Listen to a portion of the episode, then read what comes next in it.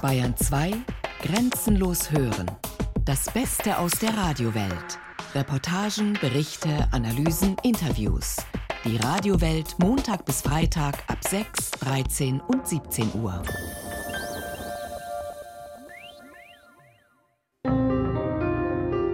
Die GBW bleibt bayerisch. Die wollten, dass wir rausgehen. Da verlieren viele Leute gutes Geld damit. Die Akte GBW. Ein bayerischer Wirtschaftskrimi. Wir haben die Vossens kennengelernt, ein Münchner Ehepaar. Sie sind GBW-Mieter und sie leben seit einem Jahr auf einer Baustelle. Unvorstellbar, wirklich unter, also unzumutbar, wirklich. Aber wenn man das denen gesagt hat oder man hat sich geäußert, dann haben die zugehört. Ja, aber Herr Vossen, das ist doch bald erledigt. Sie haben es bald überstanden. Ja, das haben die vor einem halben Jahr gesagt. Und jetzt knattern die Dinger in Jausen noch. Ist schon schwierig. Ich sag Ihnen, ich bin manchmal so mit Nerven kaputt, ich kann heulen. Nicht nur ihre Wohnung wird modernisiert, auf das Mietshaus kommen außerdem weitere Stockwerke und im ehemaligen Garagenhof wird ein neues Gebäude hochgezogen. Das macht mehr Wohnungen, die alle einzeln verkauft werden. Mehr Mieteinnahmen, mehr Geld. Aber warum muss so viel Geld her? Wohin fließt es? Und wer ist für die Lage der Vossens verantwortlich? Wir beschließen, den Verkauf noch einmal unter die Lupe zu nehmen. Worauf wir uns einlassen, ahnen wir zu diesem Zeitpunkt nicht. Es folgt eine monatelange, schwierige Recherche. Erinnern wir uns. Am 8. April 2013 verkündet Bayerns Finanzminister Söder, dass die GBW an das Augsburger Immobilienunternehmen Patricia und ihre Partner verkauft ist. Die GBW bleibt bayerisch. Wirklich? Die Wohnungen liegen natürlich in Bayern, aber die Suche nach den neuen Eigentümern führt uns ausgerechnet nach Luxemburg, ins europäische Steuerparadies. Gekauft hat die GBW die Patricia nicht allein. Zwei Firmen mit Namen Pearl Aquico 1 und 2 haben die GBW-Aktien übernommen. Hinter ihnen verbergen sich weitere Firmen. Kommt von dort das Geld für den Kauf der Wohnungen? Von den luxemburgischen Unternehmen Oscar Lux Aquihold Co. und Oscar Diversify Umbrella.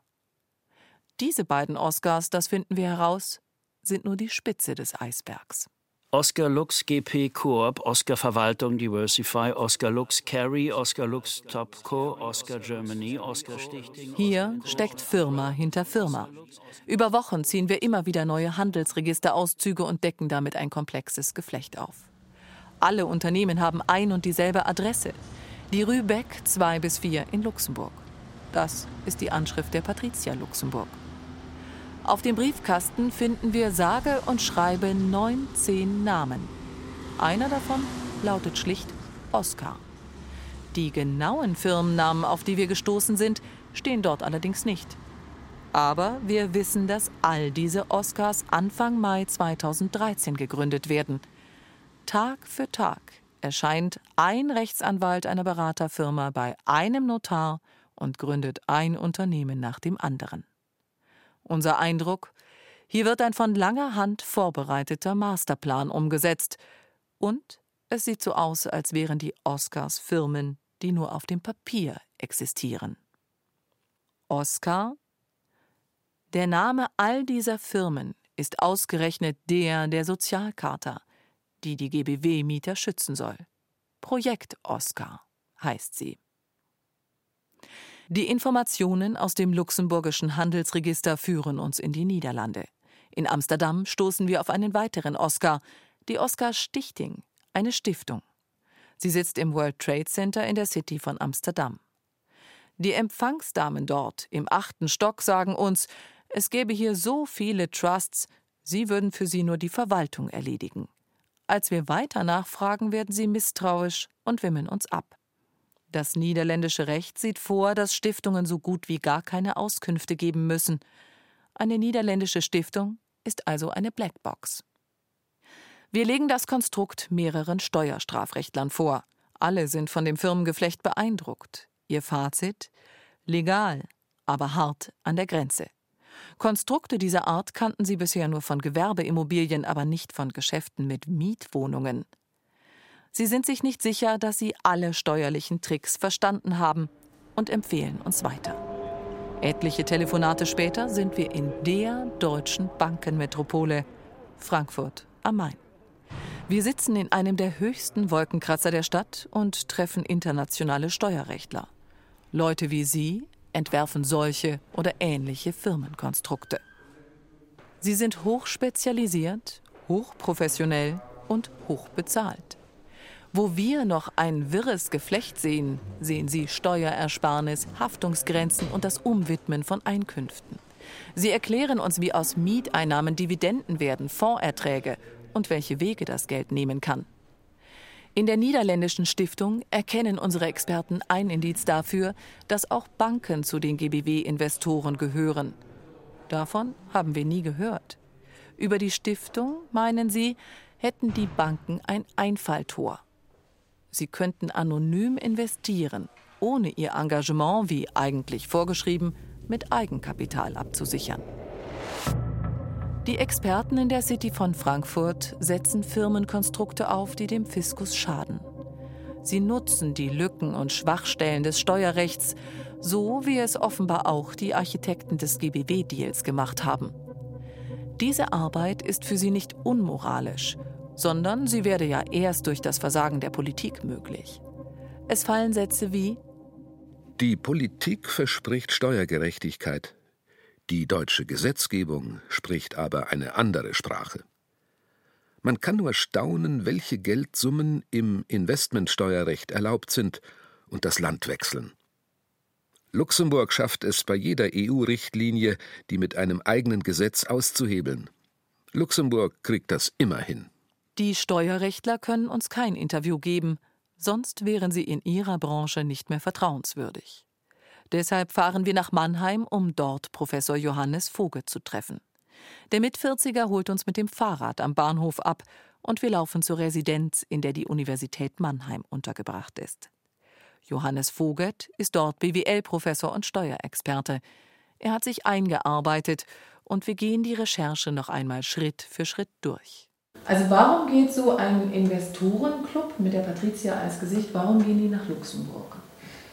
weil es ermöglicht, äh, Gewinne, die man in Deutschland erwirtschaftet, praktisch unbesteuert erstmal nach Luxemburg zu bringen. Und erst wenn es dann aus Luxemburg ausbezahlt wird, dann wird es dann auf der Ebene der Investoren eventuell dann besteuert. Hier, erklärt uns Johannes Voget, kommt es dann sehr darauf an, wer der Investor ist. Allgemein gilt, Steuern zahlen müssten Banken, Versicherungen und andere Anleger – Handelt es sich bei dem Investor aber um eine Pensionskasse, die als gemeinnützig gilt, geht der deutsche Fiskus leer aus. Stammt der Investor aus dem Ausland, muss er gar keine Steuern nach Deutschland abführen, auch wenn sein Gewinn dort erwirtschaftet wurde. Kann man in etwa schätzen, was bei diesem Deal dem Fiskus im Grunde genommen verloren gegangen ist? Da geht es zuerst um die Grunderwerbssteuer. Das sind also 3,5 Prozent des Werts der Immobilien in Bayern. Die hätte eigentlich jeder Investor wahrscheinlich vermieden, aber da würde es zumindest um 88 Millionen Euro gehen. Und dann natürlich die Körperschaftssteuer und die äh, Gewerbeertragssteuer auf äh, Erträge. Ähm, also angenommen, es wären 100 Millionen Ertrag, dann würde es um knapp 30 Prozent davon gehen. Das wären also 30 Millionen im Jahr. Wenn nur Gewerbesteuer fällig wäre, dann wären es 15 Millionen im Jahr. Unterm Strich geht Johannes Voget von einer dreistelligen Millionensumme aus, die dem Staat inzwischen verloren gegangen ist. Und die Summe wächst weiter. Zurück in München wollen wir wissen, wie GBW-Mieter darauf reagieren, wenn sie wissen, welche Wege ihre Miete nimmt. Wir verabreden uns mit Renate Tietze und drei ihrer Nachbarn und treffen die Rentner vom Karl-Marx-Ring. 2008 sind diese Wohnungen aus der Sozialbindung herausgefallen – Seit damals ist die Miete inklusive Modernisierungsumlage um fast zwei Drittel gestiegen, rechnet Renate Tietze vor. Der größte Batzen kam mit dem Verkauf der GBW. Ich werde ziemlich die Hälfte weg von meiner Rente, weil ich habe ja auch nicht so viel Rente. Ich bin jetzt 76, wäre 77 heuer schon. Ich habe nie gedacht, dass ich mal mit dem Alter noch arbeiten muss. Ihre Miete überweist Renate Tietze seit Anfang 2014 nicht mehr an die GBW, sondern an die GBW Portfolio 1 GmbH und Co. KG. Denn auch innerhalb der GBW-Gruppe hat sich, wie wir feststellen, viel verändert. Die Wohnungen sind nun auf Untergesellschaften aufgesplittet. Für den Mannheimer Experten Johannes Vogert riecht das nicht nur nach Steuertrick, sondern vor allem nach Verkaufsplänen. Es ist ähnlich wie beim Metzger, man verkauft nicht das ganze Schwein, sondern man filetiert es tatsächlich erst, weil sich dann natürlich auch leichter veräußern lässt. Hier lohnt sich ein Blick nach Baden-Württemberg. 2012 hat die dortige Landesbank 21.000 Wohnungen an ein Konsortium rund um die Patricia verkauft. Drei Jahre später hat sie sie mit einer halben Milliarde Euro Gewinn weiterverkauft.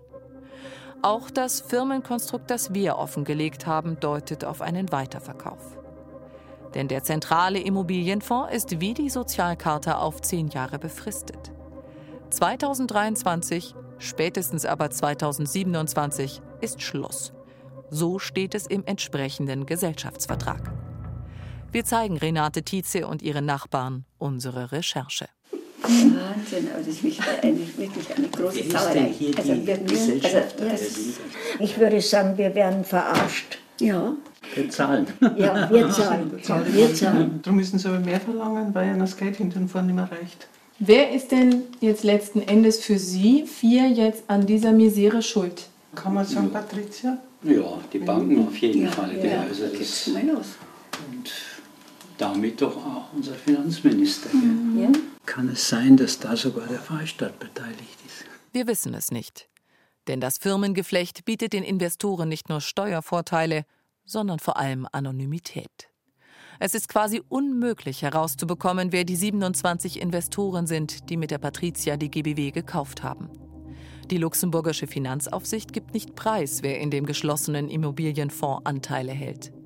Die Staatsregierung hat sich bei ihren Äußerungen immer auf Informationen der Patricia berufen. Und die Patricia selbst will nichts sagen. Die Namen der Investoren seien vertraulich, heißt es. Trotzdem finden wir im Laufe der nächsten Wochen zumindest einige der Investoren heraus. Nun fragen wir uns, ob die Staatsregierung und die Bayern LB gewusst haben, dass sie die GBW nach Luxemburg verkaufen. An einen geschlossenen, anonymen und befristeten Immobilienfonds. An ein Steuersparmodell. An einen Fonds, in dem Anleger jährlich ihren Anteil verkaufen können. Kannten die Staatsregierung und die Bayern LB die Investoren, die die GBW kauften? Wissen sie, wem die GBW heute gehört? Wie konnte die gemeinnützige Bayerische Wohnungsgesellschaft zum Spielball von Investoren werden? Wir beschließen, noch weiter in die Vergangenheit zu reisen und den GBW-Verkauf und seine Vorgeschichte zu recherchieren.